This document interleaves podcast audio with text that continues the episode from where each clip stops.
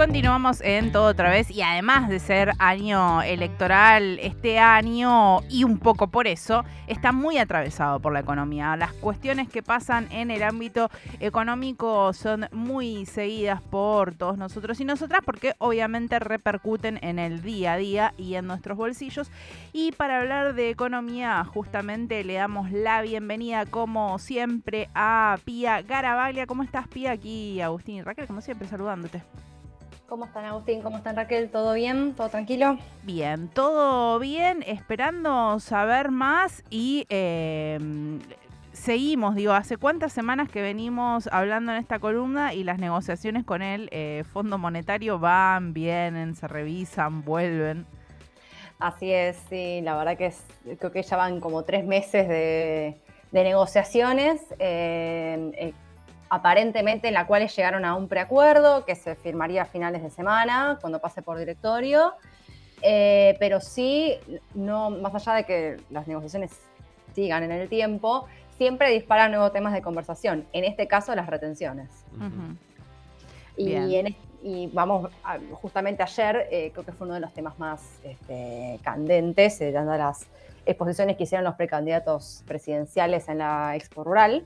Eh, por un lado, em, eh, la candidata Patricia Bullrich, la precandidata Patricia Bullrich, eh, tanto de, su espacio como ella, como Horacio Rodríguez Larreta, y después también Javier Milei, comentaron la eliminación absoluta de las retenciones al agro, más allá de que esto tenía que ver con el público el cual se están enfrentando, eh, podemos notar una posición bastante tomada en ese sentido y esperando justamente cuál era eh, el anuncio o, la posición que tomaba el precandidato mm, Sergio Massa luego de su negociación con el FMI. Y su posición, digamos, su determinación fue Em, un acercamiento, pero también con una chicana, ¿no? Él lo, que estableció justamente es que a partir de septiembre las economías regionales no van a pagar eh, retenciones a la exportación, no así el, em, grueso, ¿no? el total de la, economía, al contrario de ellos que establecen que las retenciones se deberían e, eliminar completamente. Con lo cual, eh, a lo cual Sergio Massa respondió diciendo Em, hay que tener en cuenta el contexto. Creo que es algo que, quedó bastante claro entre el debate y las diferencias entre los demás precandidatos. Eh, Pía, ahí cuando justamente hablaba Sergio Massa en la Expo Rural y hablaba esto de que no van a pagar eh, retenciones las eh, economías regionales, él hacía como un, una nota y decía que bueno que los otros precandidatos y precandidatas habían estado hablando que había 200 economías alcanzadas por las restricciones y que en realidad eran seis. ¿De qué eh, economías se están hablando cuando hablamos de esto, de que serían alcanzadas o no por las retenciones? Exacto, lo que quedan en este momento de las economías regionales pagando retenciones son seis, son el maní, el vino, eh, todo lo que es forestal, el arroz, cítricos y tabaco. Esas son las seis industrias regionales o economías regionales que hoy en día están pagando retenciones y que a partir del primero de septiembre dejarían de pagar. Eh, ¿Cuál es la finalidad de esto? Es justamente, él hizo un énfasis muy importante en la palabra de transitorio, ¿no? El carácter transitorio de este tipo de, mm, medidas. Y creo que acompaña con las demás. Eh, eh, con las demás premisas que eh, caracterizan al acuerdo que se está terminando de, firmar con el FMI, que es esto de em, adelantar recaudación para justamente alivianar el déficit fiscal de una forma, entre comillas, progresiva, eh, es decir, no hacer un tarifazo, ¿no? Eh, sino apuntar a un público más específico y eh, en el caso de las economías regionales que puedan contar con el, el, alivio, digamos, este, tarifario y puedan realizar las exportaciones sin tener que incurrir en impuestos. Pero él hizo un énfasis en que esto sería una medida transitoria teniendo en cuenta el contexto que nos caracteriza en este momento. No retención en cero para todo el, sector agroexportador, digamos. Esa sería como la diferencia que lo marca con respecto a los demás candidatos. Me imagino que esto de la transitoriedad además debe tener también que ver con una problemática que estuvo él hablando en esa exposición que tiene que ver con la sequía que, sufrió gran parte del de, el proceso productivo en, el agro. Exactamente, la sequía eh, es una de las banderas con las cuales se em, comenzó este acuerdo, este, esta renegociación, teniendo en cuenta que el eventual ingreso de divisas fue la mitad de lo esperado, la mitad, eh, eso implica que eh, las condiciones para afrontar las metas establecidas en el acuerdo original con el FMI no son las mismas, como han sido en su momento también con el tema de la pandemia. Entonces, en este caso, eh, lo que se intenta realizar es, primero, un alivio a las retenciones de los sectores que están, los que están sufriendo más, digamos, eso serían las economías regionales, y después implementar una serie de, medidas tarifarias, digamos, en términos de recaudación, para suplir eso y llegar a una meta de un déficit fiscal del 2%. Eh, las otras medidas serían eh, unificar el dólar ahorro con el dólar tarjeta, ¿no? Que, no, que justamente ambos tengan eh, la percepción del impuesto del 30 y del 45%, y después un adelanto de impuesto a las ganancias en, em, empresas grandes, eh, justamente para em, adelantar una serie de recursos fiscales y eh, ordenar los números en los próximos meses. Bien, esas son más o menos entonces las propuestas económicas que digo, eh, hablamos un poquito cuando hablamos de Massa que está ejerciendo este doble rol, ¿no? Por un lado, el ministro de Economía en función y por el otro precandidato a presidente de Unión por la Patria y ya se van viendo que estas son algunas propuestas que económicas que empiezan a quedar como en la plataforma electoral.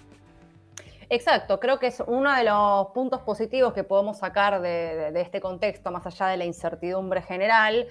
Creo que no solo el acuerdo con el FMI, sino este tipo de, hitos de encuentro, sea la Expo Rural o las cumbres, generan discusiones sobre temas centrales en la cual todos los precandidatos opinan y está bueno empezar a ver justamente las diferencias de cada uno, cuáles son las intenciones que tienen de acá eh, a fin de año y después, después de, de diciembre, a partir de enero, para ver más o menos cuáles son las, medidas y de qué forma se planea acompañar, ¿no? Porque en el caso este de las retenciones, ¿no? Sería, es interesante mm, interpretar primero para qué se las aplicaría, a quién se les aplicaría, cuál es tu objetivo en términos fiscales, porque si vos haces eso es porque estás buscando un ingreso fiscal, se lo estás buscando a cierto sector de la población, en qué términos, a todos, al grande productor, al mediano productor, al, productor chico, a todos o por igual o escalonado o lo que sea. Y después, si es nula la retención, no se la vas a aplicar a nadie, bueno, ¿cuál va a ser la contraprestación? ¿Vas a bajar el gasto? ¿Vas a buscar otra fuente de recursos fiscal? ¿Vas a darle un aumento en los impuestos a otro sector de la población? Eh, ¿Cuál sería tu objetivo de, en, materia fiscal? Si vas a subirlo, si vas a bajarlo. Eh, eso sería como las discusiones que empiezan a aparecer hoy en día, me parece sumamente interesante. Pía, volviendo un poco al principio de lo que nos mencionaba sobre la presentación de, los precandidatos y la precandidata presidencial en el contexto de la Expo Rural. Pensaba mientras escuchaba esta, no solo digamos las, las medidas anunciadas y ejecutadas por el Ministerio de Economía en la actualidad, pero digo, esta discusión sobre las retenciones, está, digamos, está, responde a este contexto de la expo rural en donde van a hablar estos precandidatos y precandidatas a, este sector específico de la Argentina, porque digo, eh, parece que es como una tribuna para ir a elogiar al campo y pedir perdón, básicamente. Eh, está bien lo que dices, Agustín, porque es verdad, eh, o sea, el público que estaba era el que quiere esa respuesta, digamos.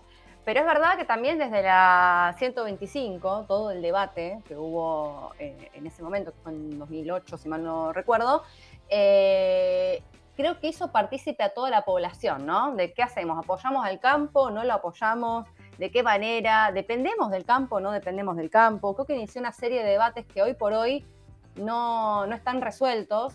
Y Argentina creo que así como economía eh, participante del globo, ¿no? Del comercio global, todavía no encontró, ¿no? Como un lugar em, eh, definido, que no, no, sabe si sigue siendo una economía agroexportadora, si quiere complejizar el agro, si quiere hacer una matriz productiva distinta. Entonces creo que esa discusión sigue y más allá de que esto se dio en la Expo Rural, creo que es un mensaje que se da a todo el público, porque creo que a partir de ese momento todo el, mundo empezó, o todo el mundo no, todo el país empezó a opinar sobre si está bien o no eh, aplicar retenciones cuál es la finalidad, si esto mm, eh, es beneficioso para el país o no.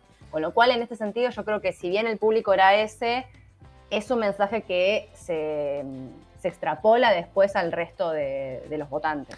También vía porque parte de, los temas que, nos traes acá a la columna, que tienen que ver con, la actualidad, em, a veces más em, atada a la agenda, pero también respecto a la discusión sobre la explotación del litio, vaca muerta, gasoducto Néstor Kirchner, parece que ve, no lo tengo tan claro, ¿no? Pero como que parece que la discusión sobre economía, que tiene que ver con, bueno, tenemos una escasez de divisas, de dólares muy alta, no sabemos ya de dónde sacar y parece que las únicas respuestas vienen por el lado de explotemos recursos naturales y seamos una economía primaria.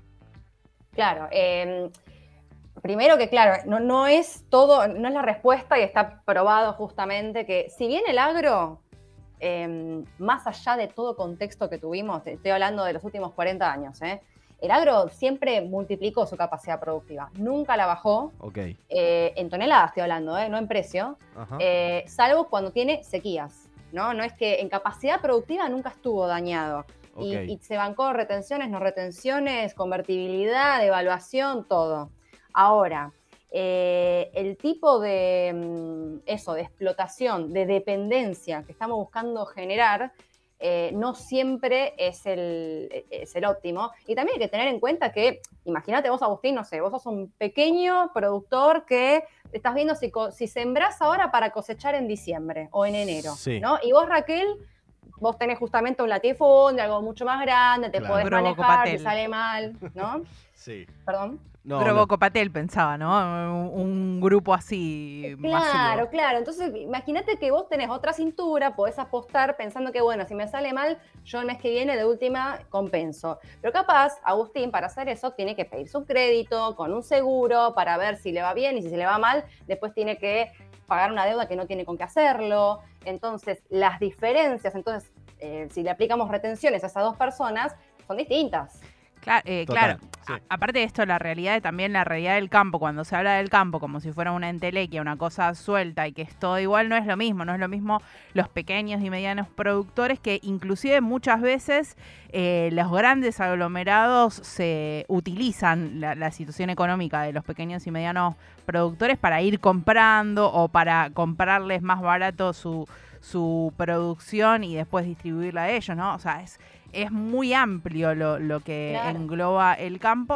Y eh, también me imagino que hay que tener en cuenta que no es lo mismo la pérdida para un pequeño y un mediano eh, productor que para estos grandes, porque después cuando hay ganancias, eh, los grandes tampoco van a repartir esa ganancia extra si tienen una mejor producción que otros años.